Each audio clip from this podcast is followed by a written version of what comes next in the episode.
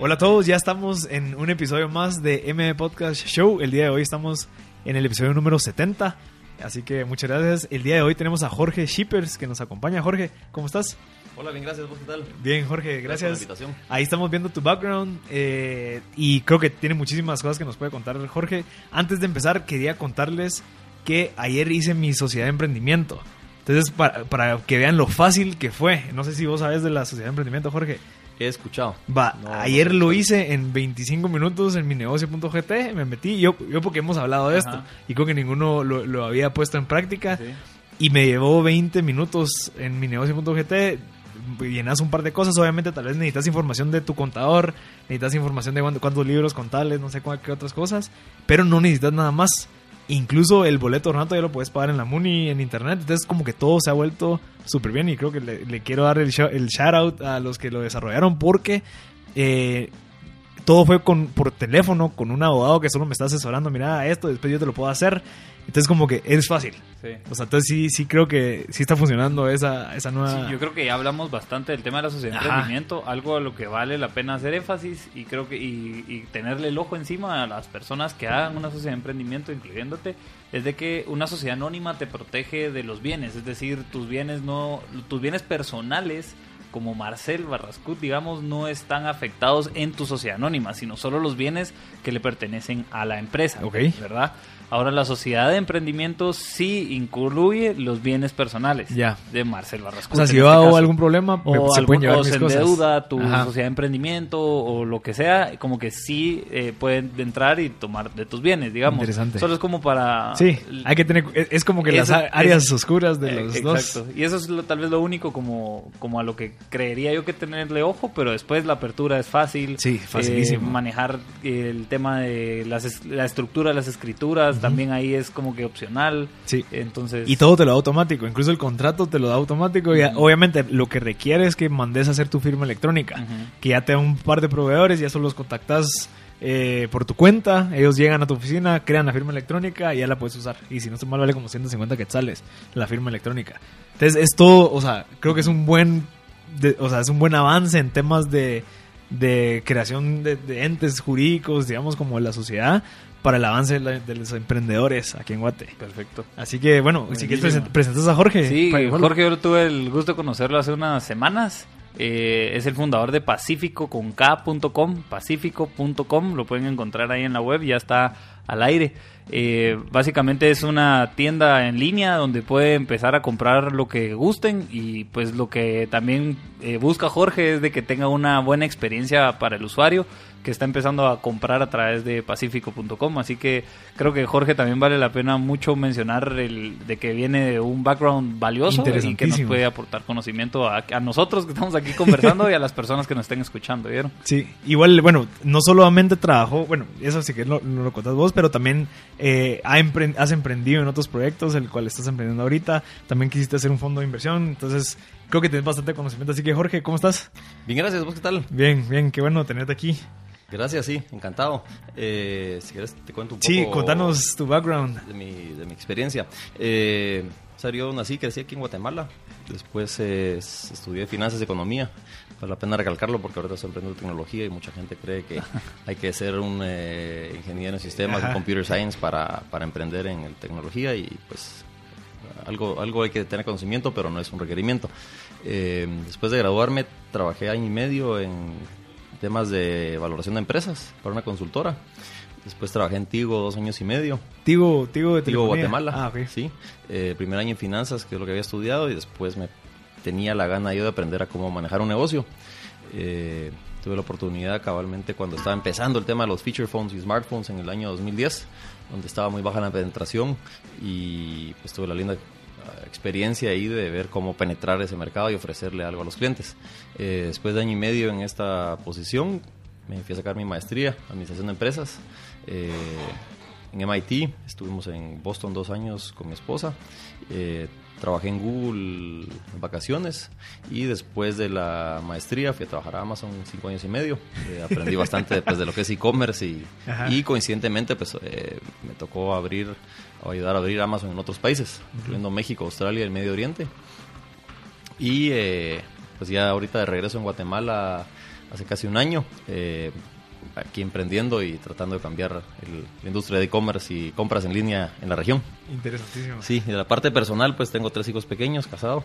Eh, me encanta el deporte, leer, eh, pasar tiempo afuera. Y pues es fascinante este mundo ahorita en el que estamos de, de ver cómo agregamos valor al cliente final. Sí, Y, y más en esas áreas, pues, que digamos el tema de tecnología, no sé si lo has visto, pero Pablo, pero ya ahorita se puede, o sea, ya no hay excusa para no hacer un montón de cosas. O sea, si tú tenías una idea, ya se puede hacer. O sea, tú que no, no sabes, o tal vez parte técnica de desarrollo web, bueno, estás, estás emprendiendo en, temas porque estoy seguro que la información está ahí. Y obviamente el tener acceso a esa gente, pues te ayuda. Sí, bueno, eh, de acuerdo, eh, me ayudó bastante desde que estaba antiguo. Eh, siempre poder uno pensar en el cliente, trabajar con equipos multidisciplinarios, eh, tener esa curiosidad intelectual creo que también ayuda bastante, ¿verdad? De buena experiencia del cliente y para atrás, entonces qué hay que hacer y qué hay que hacer y entonces hay que ir a averiguar cómo resolver esos problemas y así es como, pues no sos experto en el área, pero sabes qué preguntas hacer y a quién abocarte. Uno nunca va a ser experto en ningún área, pero siempre es importante ver qué preguntas hace y a quién. Interesante. Eh, entonces así fue como fui aprendiendo y ahí despertó mi gusto y la parte de, como de product management en general fue antiguo y después ya eh, en Amazon obviamente aprendí bastante y ahora eso pues eso me ha ayudado bastante para lo que estamos haciendo ahora Sí. con Pacífico. Mira, y tal vez eh, regresando un poco a lo de tu experiencia, creo que hay cosas importantes de donde podemos, ahí sí que extraer conocimiento, es de tu experiencia estudiar fuera. Eh, mm, Desde la parte de finanzas, obviamente, y desde la parte de un MBA, que pues eh, creo que engloba bastantes más cosas. Pero ¿qué, qué experiencias tal vez o qué conocimientos eh, crees que fueron como fundamentales para poder permitirte o que te contrataran, digamos, en Google o luego entrar a Amazon? Como que, ¿Qué crees que fueron esas piedras angulares que te permitieron eh, eh, llegar a, esos puestos, digamos? Sí, buena, buena pregunta. Eh, uno, creo que la actitud que uno tiene y la otra vez la curiosidad intelectual y la actitud y dar más del 100% siempre ayuda. Uno ponerse en la posición de meter goles, yo siempre uso esa analogía porque me encanta el fútbol, ¿verdad? Es, eh, si sos delantero, querés ponerte en posiciones que incrementen tu oportunidad para meter goles. Y pues lo he usado obviamente en la parte profesional, eh, donde otra vez recalco, vamos a recalcar la parte uno armando tal vez la experiencia de uno, eh, cada, cada persona su experiencia es única, pero con siempre saber a dónde querer ir o tener una idea de dónde querer ir y la otra es simplemente ponerse en posiciones uno. Eh, pues en mi caso sabía que quería sacar la maestría afuera, eh, pues me esforcé bastante para poder sacarla. eh, me esforcé bastante para estar activo y así para atrás, va. Jugué fútbol desde pequeño y me esforcé bastante para poder estar en, En equipo, 17. ¿eh? Eh, eh, en fin, una cosa te va llevando a otra. Entonces, pues eso, eso fue lo que me ayudó, ¿verdad? Ah, y hay, ciertas características, eh, por ejemplo, estas que, me ayudó a entrar a Amazon. Eh, cada persona también se va alineando a donde quiere ir, ¿verdad? Y cuando leí Amazon, creo que esas empresas donde los principios sí son ah, cosas que se trabajan el día a día. Entonces, cuando yo leí, pues, cómo era la experiencia de trabajar ahí, la cultura, dije, oh, esto, esto, espero yo que sea un buen fit. Y, y así fue. Eh, hay otra gente que pues, no le gusta y ahorita estoy tratando de replicar algo lo mismo en, en Pacífico o algo muy parecido. Eh, Interesante. Y, y- y creo que va alineado con lo que estábamos hablando antes de empezar el show. Pero Pablo, que, que la excelencia no tiene que ser un acto, sino que tiene que ser un hábito. Y eso fue lo que vos me dijiste ahorita. Y creo que eso lo has aplicado vos. O sea, uno- no solo posicionarte en espacios donde existen oportunidades, sino que, que seas excelente. Porque cualquiera se puede posicionar de cierta manera, pero si no sos excelente y no rendís, probablemente no existen esas oportunidades. Sí, al final, pues es, es, eh, como decís vos, es, es- son los inputs que llevan a los outputs, ¿va? Es eh, ciertos hábitos que uno va formando eh, y después la entrega de resultados, que es lo que manda. Eh, entonces, cómo, cómo llegar a esos resultados, eh, también, que también es importante. ¿va? Eh, Una vez pues llega un resultado usando fuerza bruta, pero ya constantemente es difícil hacerlo. Exacto. Entonces, eh, sí, al, al final los, los hábitos y la perseverancia es, es- para mí ese ha sido el evento clave en, en mi caso. ¿va? No, no, no. Sí.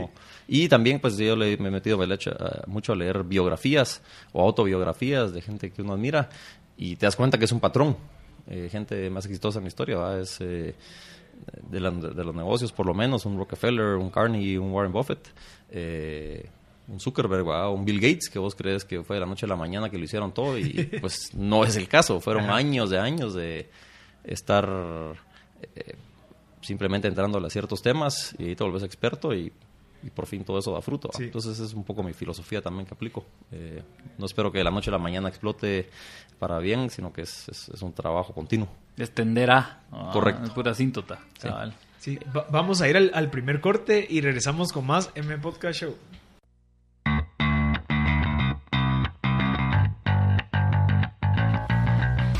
Ya, está- ya estamos de vuelta en el segundo segmento de M Podcast Show. Les recordamos que este es un espacio en donde conversamos con emprendedores, líderes, innovadores. El día de hoy pues tenemos a Jorge Shippers, fundador de Pacífico.com. Para la gente que quiera meterse a ver qué es la plataforma, pues los invitamos. Pacífico con K.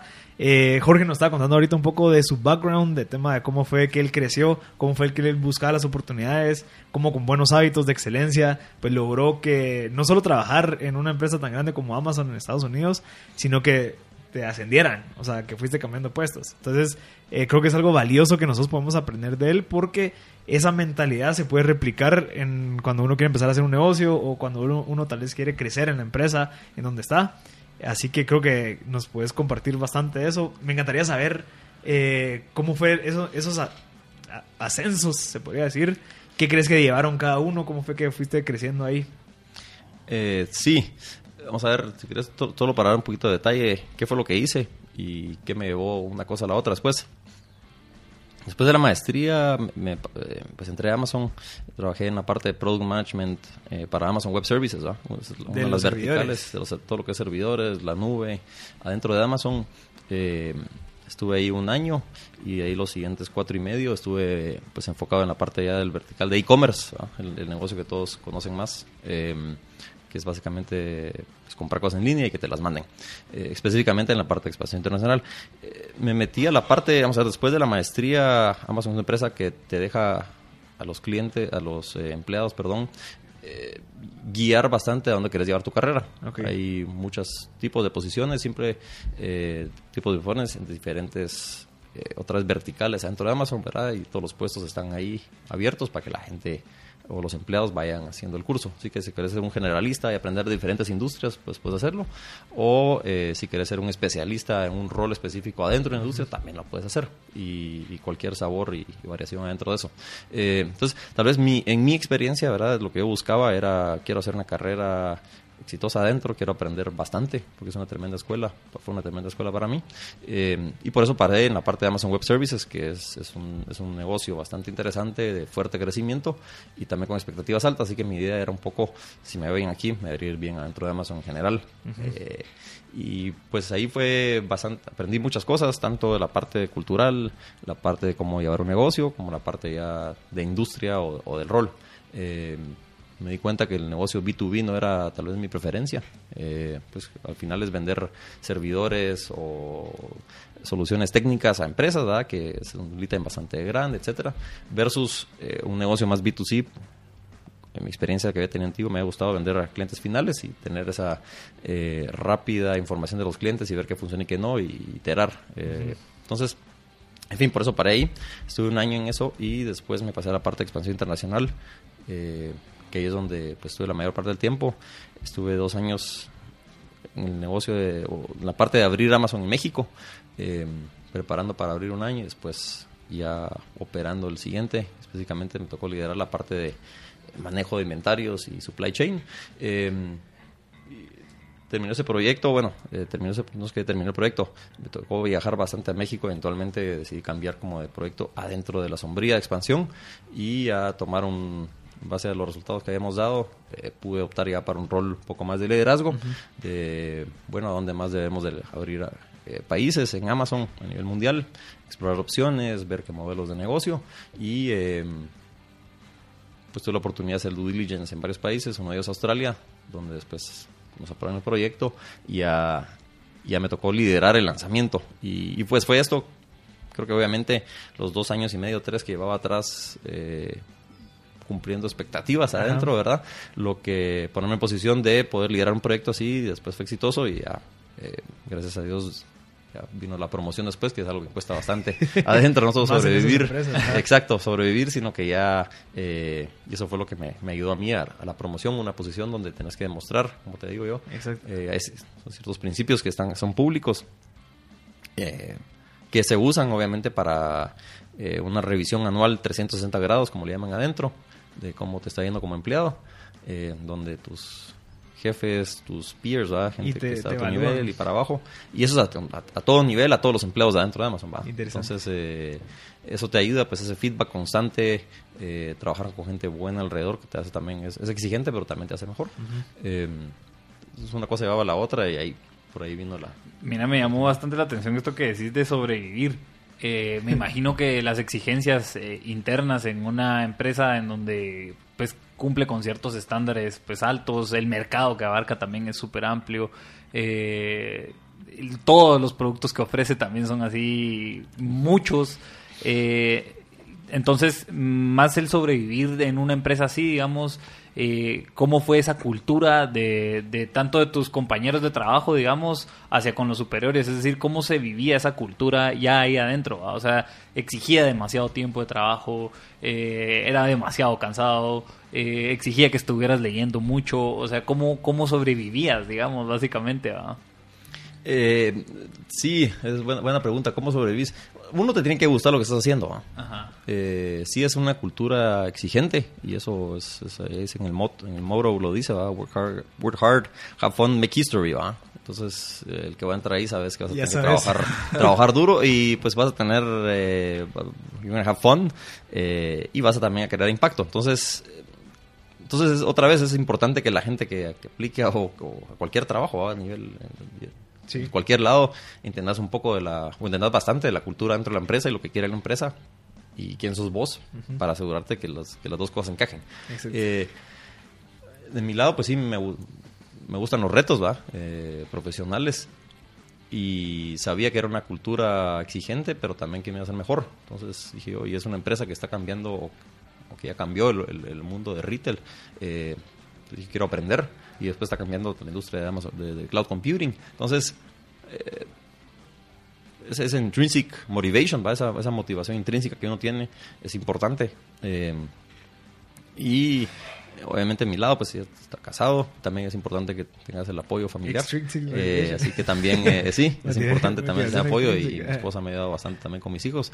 Eh, y la otra ya adentro, en el día a día, ¿verdad? Es los, como te decía, los principios que tiene la compañía, es decir, que es, es como la Biblia interna, donde eh, no, no hay pierde. Eso, esos son, y media vez utilices eso en el día a día, y se utilizan en el día a día, en reuniones y en la reuni- reunión anual, eh, ahí vas encaminado. Entonces, es, es estar motivado, eh, creo yo, que te guste el ambiente, lo que estás haciendo, es súper importante. Eh, no solo es hacerlo por, La por plata, el título eh, o el dinero, eh, porque al final del día no, no vas a ser contento, sino que es lo que te gusta, lo que estás haciendo. Obviamente tocan a veces cosas- hacer cosas que no, no le gustan a uno, pero en general que uno esté contento donde está y que estés aprendiendo, eso es lo que yo recomiendo a todo el mundo. ¿va? Eh, Estar aprendiendo es, es algo súper importante, no solo es el, el dinero, sino que hay otras variables. Entonces, eso, eso creo que me ayudó bastante a, a esta, a adoptar esta cultura que sí es muy exigente, va a trabajar largas horas durante la semana. Una vez tuvimos una llamada anécdota, ¿va? se cayó un servidor, una llamada estuvimos 14 horas en línea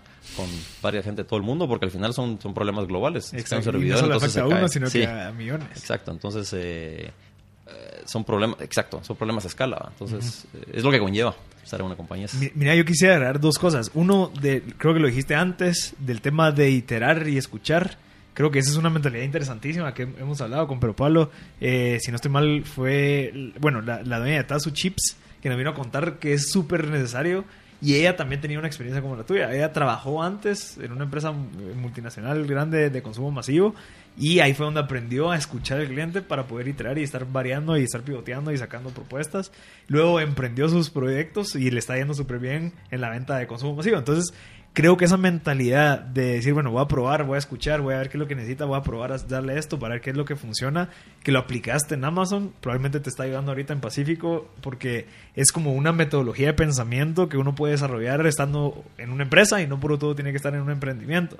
Entonces, aprovecharlo eh, en la situación en la que te encontrás, el, el contacto con los clientes, la oportunidad de poder estar con ellos, ir desarrollando esa mentalidad, ya sea de excelencia, pero también como de, de estar, bueno, quiero probar, quiero, quiero intentar, quiero escuchar, para que se vuelva una costumbre. Luego, eh, ter- terminas eh, emprendiendo y ya tenés esa costumbre en tu mente, bueno, quiero escuchar, quiero probar, quiero iterar. Entonces creo que es algo súper valioso lo que acabas de, de compartir. El otro punto que quería decir es el tema del aprendizaje. Estás hablando mucho de aprender, aprender, aprender. Eh, lo veo porque lo veo interesante porque creo que tú tal vez tenías ya una meta a largo plazo bien establecida. Porque creo que si vos no tenés una meta de lo que querés lograr, probablemente no vas a tener el interés de estar aprendiendo. ¿Ya? Tal vez tu Sí. meta era, bueno, no, yo, yo sí quiero ser el CEO en algún momento, lo que sea. Entonces requiere que yo aprenda. Entonces yo no sé si así era, pero creo que es una manera excelente de, de, de verlo. Sí, buena, buena pregunta. Eh, sí, ahor- ahorita que pues ya estoy, obviamente llevo casi un año en esto, eh, y ahí sí que ya estamos emprendiendo todavía, aunque ya tengamos un producto al aire. Eh, siempre en mi vida, sí, buen punto, siempre en mi vida he querido hacer algo, eh, construir algo. ¿Qué hacerlo? ¿Cuándo hacerlo? ¿Cómo hacerlo? En realidad es algo que, que estaba en el aire, pero siempre que había querido hacerlo. Ajá. Eh, pues en mi caso, como, te, como les decía, es tuve una carrera profesional en varias empresas eh, y ahorita pues a, mi- a mis 30 decidí saltar el barco que no es fácil tampoco dejar pues, un, un- un con buen familia y una, todo. una- un- una- una compañía buena donde uno está contento pero ahí sí que reconocí la oportunidad traté de reconocer espero que ahorita dé frutos estoy yo estoy se- bastante convencido de que, que los va a dar eh, que vamos a cambiar cómo se hace esto pero sí siempre en la cabeza había tenido ahora lo que no tenía era claro era qué cómo y cuándo y entonces uno tiene que tener los ojos bien abiertos siempre y reconocer cuándo pasa el vagón del tren para saltar a él Eh, hay, hay ciertos vagones que no pasan todos los días entonces ahí fue donde eh, decidí saltar pero sí como decís siempre con eso en la cabeza siempre lo había tenido de, construir aprender, y liderar aprender. algo un, un proyecto Ajá. interesante y como decías también ¿verdad? de re- retrospectiva uno va viendo qué le gusta a uno y qué no. Adentro de Amazon, como te decía, eh, hay negocios bien establecidos, como es la venta de cámaras fotográficas o libros eh, en Estados Unidos, que es pues, que va creciendo poco a poco todos los años, versus eh, iniciar operaciones en un país o iniciar unidades de negocio, que requieren pues de, de- skills diferentes. Y eh, viendo para atrás, otra vez desde utilizando desde Tigo, eh, tema de penetrar smartphones y feature phones y después abrir países, me di cuenta que, que, pues, que mi- lo que me gusta a mí mucho es la ambigüedad, eh, un ambiente fast-paced, donde se mueven cosas rápido, eh, donde no todo sea claro, pero ir iterando y aprendiendo. Entonces, eh, eso es lo que me, que me gusta, que sí requiere adrenalina, ¿va? pero, eh, pero sí, siempre había tenido eso. Sí, y, y es interesante porque yo no sé si a todos les gusta el B2C. O sea, creo que, digamos, a mí me gusta mucho el B2B porque es un poquito más tranquilo. Es un poquito donde, bueno, puedes negociar, puedes establecer. Y un cliente representa, no sé, tal vez mil tuyos que tenés que atender, ¿ya? Entonces, pero si a vos te gusta o hay gente que le gusta el B2C, que, bueno, quiero estar escuchando nada, quiero quejas, quiero estar resolviendo la línea de fuego, pues enhorabuena, pero, pero creo que es donde hay oportunidad. Correcto. Especialmente en un país como el nuestro, donde el e-commerce probablemente no está tan desarrollado. ¿O sí? Sí, no, eh, bueno, está, está creciendo, está Sí. creciendo, ¿ah? Eh, pero sí, parte de lo que me hizo a mí agarrar este, este rumbo fue pues ver que, que es un trend. Es, es una tendencia a nivel global que la gente está adoptando cada vez más la conveniencia de comprar en línea, eh, de no tener que evitar el tráfico, de simplemente que te den el producto a tu casa o de ir a varias tiendas físicas a ver si lo tienen o no. Eh, en fin, ahí tiene muchas conveniencias el e-commerce y pues yo lo he visto y, lo- y soy usuario grande, ¿va? Eh, Ya. Entonces eh, ahí fue donde dije, bueno, hay oportunidad de crear valor y, y tanto en gente que vive en la ciudad capital aquí en Guatemala como la gente del interior, ¿verdad? Donde hay pocos productos, ah, entonces ya esa gente no tiene que recorrer horas eh, o simplemente nunca lo tiene acceso, sino que ahorita es democratizar todo esto. Exacto. Ah, Un algo que me gustaría tal vez que nos contaras un poco es con respecto a uno, uno tal vez en el emprendimiento siempre necesita mentores, ¿verdad? O por lo menos eh, así como conceptualmente tenías claro que querías empezar un nuevo proyecto, eh, pues tal vez te han dado conceptualmente conceptos valiosos que te han guiado a eso. Eh, entonces tal vez que nos contes un poco de quiénes han sido tus mentores, si quieres decir nombres o no, y qué lecciones más importantes, que creo que eso es lo más importante, ¿verdad? ¿Qué lecciones has logrado captar de estos maestros, mentores, ¿verdad? Sí, eh, buena pregunta. Tal vez mentor oficial no, no, no tengo. Sí tengo, sí me he rodeado de gente pues que admiro. Eh, gracias a Dios, uno de ellos, pues varios de ellos son gente que inversionistas ahorita. Eh, he tratado de tener una junta directiva también que sea dinámica, que agregue valor. Eh, entonces ellos, pues sí, me, ayudan bastante. Eh, gente local, por cierto. Entonces, gente local hay, hay, hay bastante y, y buena. Eh, otra que uso bastante como de lecciones o ejemplos más públicos también, como les decía anteriormente, me gusta pues, leer biografías, autobiografías de gente que admiro. Eh, eso ayuda bastante. O incluso escuchar podcast de gente que ha pasado por lo mismo o por cosas peores. Entonces te da decir, bueno, no estoy, no estoy solo remando aquí o no soy el primero ni voy a ser el último. Eh, entonces, eh, esas, esas dos son, son muy importantes. Después también tengo el ejemplo, eh, tengo dos, dos primos mayores, son como hermanos grandes, que también desde hace bastantes años me han, me han guiado a mí a, a- a pensar en grande. Por ejemplo, el tema de la maestría, etcétera. Ellos dos viven afuera. Entonces también algo que ahora que regresé a Guatemala quiero ayudar también a, a gente que tenga la gana o, o el interés ¿va? de aprender que hay. O sea, la importancia de aprender Y, eh, y sí, por último, pues mi papá también me enseñó bastantes como cosas muy básicas eh, de pues, disciplina de trabajo, honestidad, etcétera. Entonces, eh, hay, hay desde cosas, desde, pues sí, mentores más a nivel profesional o ex jefes que he tenido, hasta Cosas básicas. cosas básicas humanas. hasta mi papá. ¿va? Entonces, eh, sí es importante, pues uno siempre tener gente a la que uno admira y tratar de emular las cosas que uno admira. Eh, pero grandes rasgos, eh, ellos, ellos son los que más... eh, y la otra es, otra vez, la gente con la que uno ha trabajado, muchas veces... no tiene que ser jefe de uno, puede ser gente que le reportaba a uno incluso. ¿va? Entonces, siempre estamos los abiertos de aprender mejores prácticas. Exacto. Eh, pero sí, en el tema del emprendimiento también sí ayuda a tener gente con la que uno puede abrirse y, y porque sí hay muchos retos en el camino. ¿va?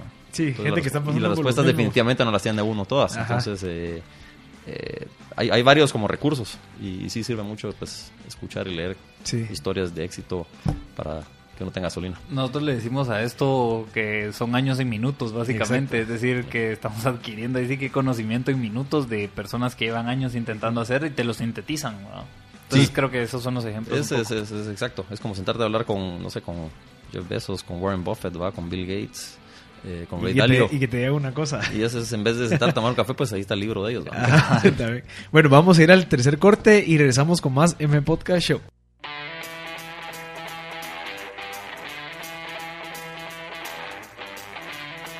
Vuelta en el tercer segmento de M Podcast Show. Les recuerdo que ya tenemos WhatsApp. Por si en dado caso quieren hacerle alguna pregunta a Jorge, que nos, acompaña hoy, que estamos hablando del tema de e-commerce eh, con su emprendimiento pacífico.com, eh, pacífico con K.com, en donde pueden entrar a, a ver ahí qué productos pueden eh, comprar.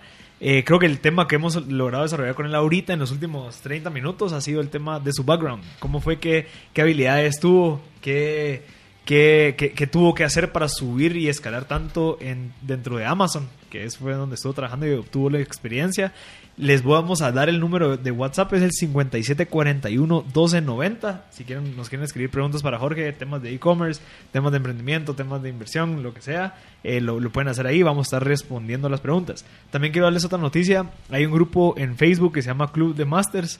Eh, los invito a que se unan para que reciban información valiosa de, de, bueno, de temas de emprendimiento. Así que Club de Masters en Facebook.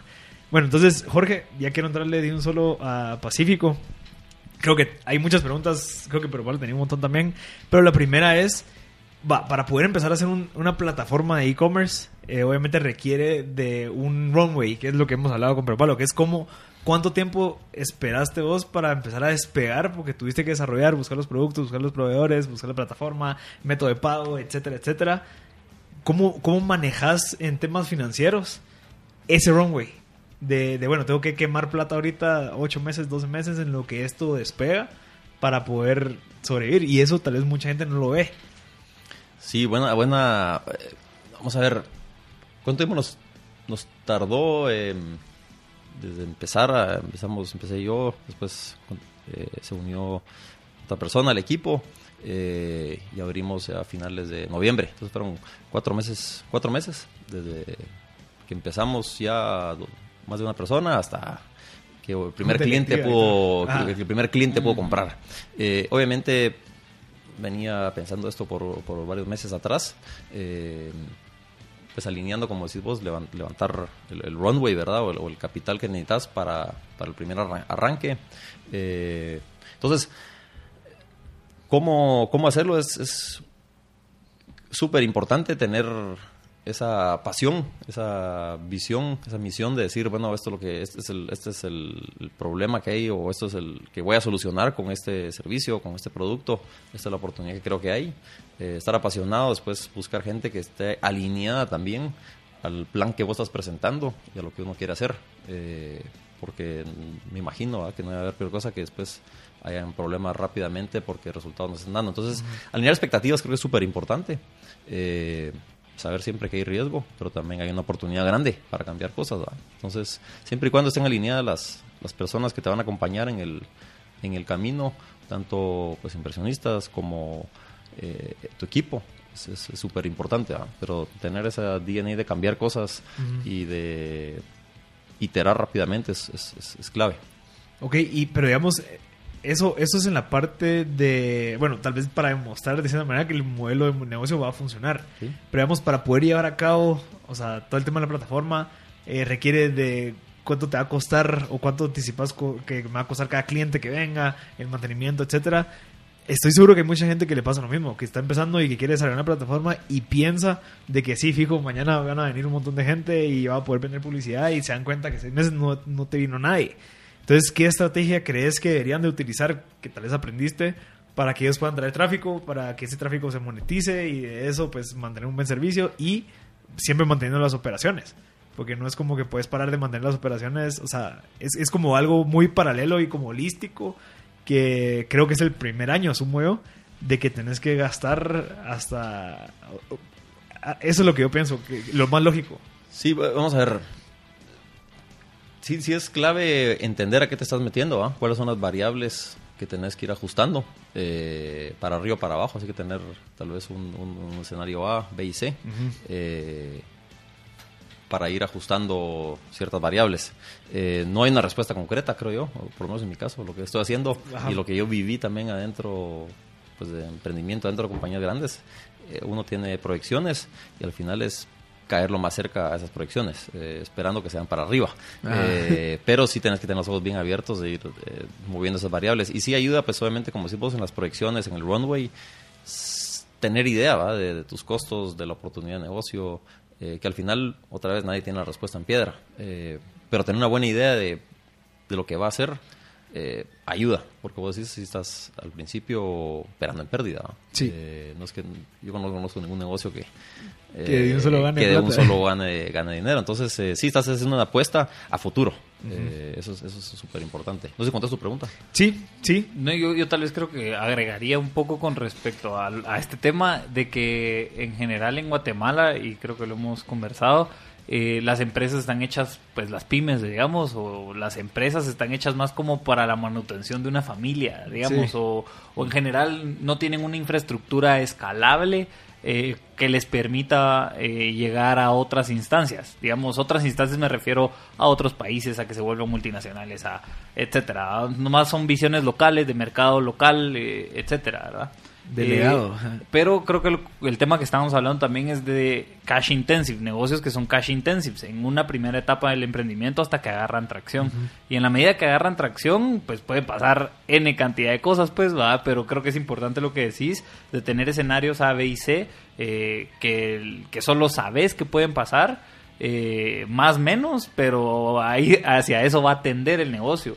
Eh, y creo que también es importante que la gente sepa que los, los retornos de estos negocios no son en el corto plazo, digamos, sino son retornos de, de más tiempo, digamos, más de cinco años quizás, ¿verdad? En donde ya puedes hacer un posible éxito, puedes eh, entregar y empezar a ver dividendos en, en el tiempo, no de forma eh, pues no, no, en ese runway que necesitas para operar en la medida que no hay ventas, sino que hasta después puedes empezar a hablar de eso.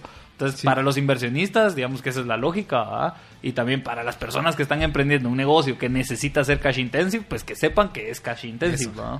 Sí, lo que tienes que hacer es proyectar un año de mantenimiento propio de tu operación, eh, pues, al menos para sacar al menos una base Decir, bueno, ¿cuánta gente necesito? Ok, tres programadores, eh, hosting, etcétera, etcétera, etcétera, etcétera. Ok, no sé, dos mil, tres mil dólares al mes durante un año son 36 mil dólares. Bueno, eso necesito lo mínimo para sobrevivir este año que voy a hacer la prueba porque obviamente vas iterando, vas cambiando, vas probando, vas validando tu hipótesis y a los nueve meses, sí, sí es e-commerce de estos productos, metámosle eh, más, no sé. Sí, la, la otra, vamos a ver, también es importante que muchas veces uno puede empezar a, validar ideas a un costo muy bajo. ¿ah? Eh, sin llegar muy lejos, un, Netflix. ¿ah? Eh, ¿Qué fue lo que él hizo? Empezar a vender tenis online, a validar su idea. Y, lo operaba. sapos. Eh, perdón, sapos. Sapos, sí, sapos, ah. sapos. Entonces, eh, no, pues ahí no necesitas un capital muy grande, sino que simplemente ya tenés una idea, algo validada. Entonces ya das el segundo paso. Bueno, me voy a, me voy a meter eh, con todo. Entonces, pues sí, no siempre se necesita un, gran capital como para decir voy a arrancar, sino que es, mucho, o Facebook es lo mismo, ¿ah? alguien haciendo coding en, su, en su en la universidad, entonces empezás a validar y ahí ya, te das. Eh, entonces, no siempre es el capital, yo creo que el capital al final del día se encuentra, eh, en mi opinión, si tenés una, a alguien súper motivado y a alguien y una oportunidad también que, que, se, que vea potencial, eh, ya con algo pues validado. En mi, caso, pues me dio experiencia, no tenía ya un producto un servicio, pero eh, son ciertas inputs, ¿verdad? Que, sí, no, es el capital, eso tal vez sería un mensaje, eh, sino que es eh, hay una oportunidad y hay alguien que esté... Como creatividad. Exacto. Yo, yo creo que cabal, es lo que vos hablabas en los primeros episodios, de que creo que un paradigma que muchos tienen, que es que requiere capital para empezar un negocio, y al final lo único que necesitas es creatividad, es ver, bueno, ¿cómo hago, cómo hago para probar? A ver si la gente de verdad quiere esto, ¿cómo hago para hablarle a aquella persona para que me lo compre? O sea, esa creatividad es como que la primera fase del ciclo de emprendimiento para validar. Sin dado caso, ah, ok, ya validado, bueno, mucha, no sé, ya es más fácil pedir plata. Sí, yo creo que esa primera etapa tiene esos retos, ¿verdad? Que en donde necesitas ser creativo, ¿verdad? Si no sos creativo en, esas, en esa primera etapa, eh, o sea, hay soluciones, pero la creatividad también depende de un montón de conocimiento, pues, o sea, donde puedas asociar cosas que solo un loco creería que las puedes, que, asociarlas tiene una razón de ser, Exacto. Entonces creo que también de esa parte, creo que por ahí, creo que eso también es una de las etapas en las que estamos hoy conversando con Pacífico, fue que en un año hablemos en otra etapa de Pacífico, eh, pero creo que por ahí va, esos son los retos y no sé si a la hora de empezar a emprender te has topado con estos retos o qué otros retos te has topado? Ah, te, topas retos de todo tipo. sí. Eh, hay retos de todo tipo. ¿ah? Desde, como te decía, el primero es, es, que armar un equipo bueno. Eh, es, clave para, para el éxito de cualquier negocio. Eh, tenés que, al final del día, ver cómo le agregas valor al consumidor, que entienda la, propuesta de valor que estás haciendo. van a haber problemas operacionales eh, siempre. Eh, entonces no hay, no hay cliente satisfecho nunca. Entonces tenés que ver cómo constantemente estás manteniendo a los clientes contentos. Eh, temas competitivos, temas de legislación. en fin, hay, hay, hay, muchos problemas. Antes necesitas estar convencido y todos los días levantarte que vas a cambiar algo. porque problemas van a haber y bastantes. Entonces sí tienes que tener ese callo. Perfecto, Jorge. Vamos a ir con el último corte y regresamos con más M Podcast Show. Ya estamos de vuelta en el último segmento de M Podcast Show. Le recordamos que estamos hablando con Jorge Shippers, el fundador de Pacífico.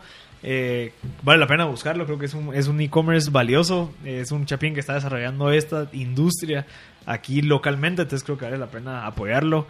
Eh, estamos hablando pues en el segmento pasado de todos los desafíos y todo lo que uno tiene que pensar, no, no digamos todo, pues, pero varias de las cosas que uno tiene que pensar y considerar antes de empezar a emprender, especialmente en temas de plataformas, que cash intensive, eh, pero cada vez Jorge nos está diciendo que no, tal vez no requiere de un cash intensive si sos lo sumamente creativo para poder empezar a validar de poco a poco y así, bueno, de cierta manera con creatividad y decir, bueno, si, si esto sí funcionó, ya me puedo llegar ahí, ya le puedo meter mis ahorros, lo que sea, para poder llevar a cabo esta idea. Así que creo que fue súper valioso. Gracias, Jorge. Mm, tal vez me gustaría, ahorita creo que hablamos fuera de micrófono de eso, pero eh, creo que Pacífico, uno de sus valores, digamos, y que creo que no lo mencionaste, era el tener bastante como producto. Es decir, que si querés algo, ahí está. ¿ah? Y que creo que es uno de los valores que nos comentaste. Sí. Entonces, tal vez creo que podemos empezar por ahí, ¿verdad? ¿Qué, qué, qué Pacífico? ¿Qué, alguien que abre Pacífico hoy, ¿qué es ese valor que va a encontrar? Pacífico.com con K.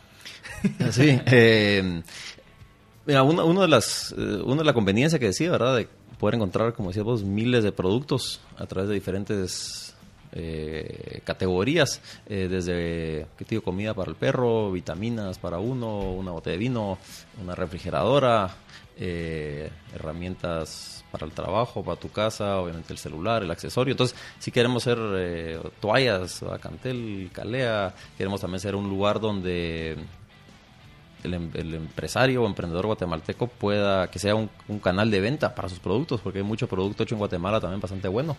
Entonces queremos que sea tanto producto importado de marcas internacionales como productos locales, donde la gente puede encontrar y sí que de todo. Eh, Y no solo en Guatemala, por cierto, ahorita abrimos solo en Guatemala, vamos a abrir en Centroamérica. Ese es el plan, es ser una, una compañía regional. Eh, pero entonces es- eso es lo que un usuario puede, creo que esos son los pilares importantes, es puedes encontrar de todo. Eh, y la conveniencia pues de que te- es un lugar, una plataforma segura, puedes pagar con varios métodos de pago, te lo llevamos a tu casa eh, pues de uno a tres días, que son productos que ya están en Guatemala, no, no, es, no es que tengas que importarlos ni mucho menos. Entonces, eh, sí, el tema de los productos es uno de los pilares importantes y pues acabamos de abrir y vamos a seguir añadiendo productos, cientos de productos todos los días estamos añadiendo ahorita. Eh, esa, es, esa es Sí, nuestra y, y la, y la- y como que la misión de casi todas las plataformas o incluso las distribuidoras es crear sus propias marcas en algún momento. O sea, creo que es la aspiración de todos. Yo vi cabal que, que el grupo de Pais pues empezó a crear ya sus cafés y demás. Eh, creo que 40, 50, 60 años después. Pero creo que eso es la aspiración que hacen. O sea, pues que creo que Amazon ya lo hace. Sí. O sea, Amazon Basics ya te ofrece ciertos Kingo. productos. Kingo es producto Amazon. ¿no? Ajá. Pero digamos, ya te ofrece, digamos, yo he comprado unas t-shirts y ellos ya les pusieron Amazon y ya prefiero comprarle a Amazon que a la otra marca. Ya obviamente por el costo y lo demás, pero creo que es una buena, pues, de, cierta manera como un pivot después de haber encontrado tantos insights de tu audiencia. Sí, bueno, hay, muchas avenidas. Es, es clave priorizar, priorizar, priorizar. Eh, productos de marca propia sí es algo que pues, los retailers a nivel mundial han hecho y pues creo que van a seguir haciendo por varias razones. Eh, pero ahorita tal vez eso no es tan, no, no- diría que es una prioridad para nosotros, sino que es más... eh, Una avenida. Es una avenida, es un, es un, es un one-stop shop, un, un lugar- único lugar donde la gente puede encontrar de todo. Esa es, esa es nuestra, nuestra misión. Y eh, otra vez la conveniencia, ¿verdad? Hay gente, mucha gente pongo yo en el interior del país que salís o que sabes eh, que es gente que tiene muy pocos productos, eh, incluso precios más caros, ¿va? Eh, con, con la poder adquisitivo menor. Entonces, eh, lo que pretendemos con el e-commerce también es democratizar varias cosas. Eh, creo que eso es un modelo adoptado y que, que es, es- es probado exitoso ya en varias partes del mundo, entonces que estamos tratando de replicar los mismos pilares de, de valor que un cliente puede encontrar. Y uno de ellos es, como decimos, la cantidad de productos eh, a encontrar eh, y donde tener la garantía también, ¿verdad? Porque hay muchos productos nuevos Sí, garantía con garantía, etcétera, porque hay muchas ventas hoy en día que pues hay un riesgo. Sí. Entonces, Tal vez tenía otra un- otra pregunta que es con respecto a las anécdotas. Creo que nos contaste una anécdota como la de la llamada eh, y me gustaría que tal vez nos contaras alguna anécdota de algo que ya hayas vivido y cómo crees que puedes aplicar o encontrar algo aquí en Guatemala eh, parecido a esa anécdota ya vivida, ¿verdad? Sí, buena, otra buena pregunta. Eh, tal vez una de las pues, momentos como el aha moment, ¿verdad? O Ajá. momento de inflexión. Eh, siempre con la idea yo de hacer algo, construir algo, aplicando pues, lo que he hecho en el pasado, más tendencias. Eh, un viaje en Jordania, estábamos con, a- con Amazon, eh, proyecto parte de la integración de una compañía que Amazon compró en Medio Oriente para pues, integrar, ¿verdad? Entonces eh, estamos en Jordania visitando un dev center, un, un centro de desarrollo, donde hay varios desarrolladores eh, de software. Y ahí dije yo, wow, eh, pues con mucho respeto. Jordania es un gran país, pero Guatemala no tiene mucho que envidiarle. Eh, dije, ¿por qué en Guatemala no podemos tener historias como esta, eh, de esta empresa, o tener un centro de desarrollo tan grande? Eh, hay aquí empresas que sí lo han hecho bien, ¿verdad? Pero son contadas con los dedos de la mano. Entonces, eh, fue parte de mis momentos de dije yo, creo fielmente que en Guatemala hay talento, simplemente hay que pensar en grande. Eh, eso es algo también que, que he aprendido, ¿verdad? Es, es no, no quedarnos encapsulados de que mi mercado es la capital o el interior eh, sino que es hay que, hay que pensar más en grande. es, eh, cada país tiene lo suyo, cada con- consumidor, pero hay que... Entonces, eso, eso fue una otra anécdota tal vez eh, donde yo dije, "Oh, hay, hay que hacer algo, hay que tener historias de éxito en Guatemala, eh, tanto para los clientes como a nivel profesional, que es otra meta que yo tengo, es eh, ver cómo cómo podemos adaptar mejores prácticas en una industria tan importante como el desarrollo de software, todo lo que es tecnología, que es de valor agregado eh, y que no necesitas estar presente donde está el cliente final. Entonces, eh, esa fue otra de mis, de mis momentos donde dije, oh, aquí se puede, podemos crear valor y, y fue lo que empecé yo ya a tomar más en serio, regresar a Guatemala ya para, para hacer esto, y a- o a Centroamérica diría yo, no solo me quedaría en. Guatemala. Eh, sí, entonces eso es, eso es algo, otra, otra anécdota que, que Y, y has- o sea, ahorita que ya testeaste, ya, que si no estoy mal, llevas 11 meses. Llevamos abiertos eh, de Pacífico, llevamos mes y medio. Ah, mes, menos mes- mes y medio. sí. Desarrollándolo tal vez el, el Eh, desarrollando desde, sí, desde agosto. Ah, va, entonces ahorita está- lo que estás obteniendo es también como que ciertas ciertos insights del comportamiento de los usuarios. Estoy seguro que en algún momento te vas a topar con el tema de pago, que mira, no, no, no tengo tarjeta de crédito, ¿qué hago?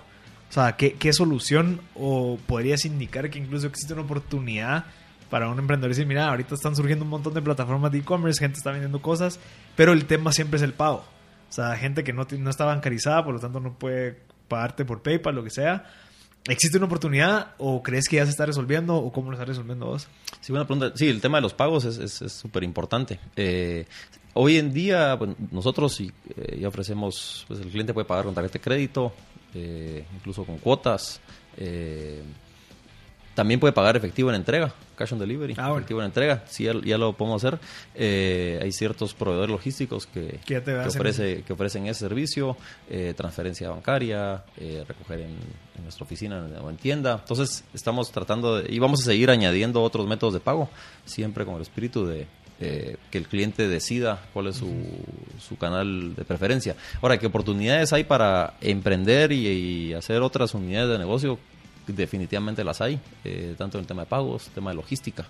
Eh, pues que sí hay ciertos proveedores, pero para llegar a ser un, un servicio de primer mundo eh, todavía falta bastante. Entonces sí hay varios proveedores obviamente que son aliados y, y parte estratégica nuestra, pero siempre como oportunidad de mejorar. Entonces eh, sí, está eso y como decías, el tema de pagos es, es una de las complejidades de, Sí, de nuestra región. y creo que es de y todos. otra de nuestra visión es también cómo hacemos para ayudar a la gente a, a que esté que, que tenga varios canales digitales, ¿verdad? no, no necesitar estar bancarizado o tener una cuenta de banco tarjeta de crédito para tener acceso a, A comprar. otros servicios primer mundo, correcto. Entonces eso, es- eso viene en un futuro, ahorita más enfocados en la venta de producto físico. Sí. Cabal, cabal. No, y aparte creo que de, de- de los retos principales es, y lo hablábamos, es la tropicalización, ¿va? y creo que parte de la tropicalización es encontrar eh, los, los límites del cliente, ¿va? es decir, las facilidades que busca el cliente y ir encontrando ese sweet spot, digamos, de, de dónde va a estar el punto de compra.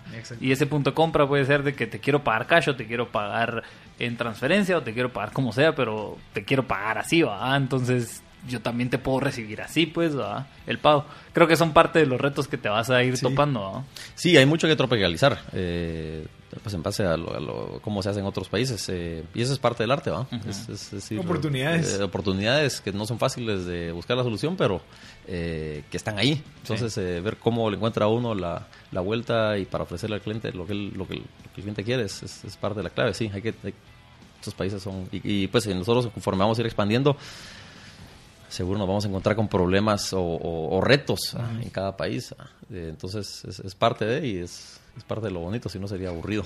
Buenísimo, Jorge. Cabal. Mira, para ir terminando, no sé si tenés algún consejo y un libro que nos quieras recomendar. Tal vez empezar con el consejo. Eh, alguien que está queriendo emprender, alguien que, que está pasó por lo que vos pasaste o está pasando por lo que vos pasaste. ¿Qué crees que te hubiera servido a vos que te aconsejaran? Eh, buena, buena pregunta, un consejo.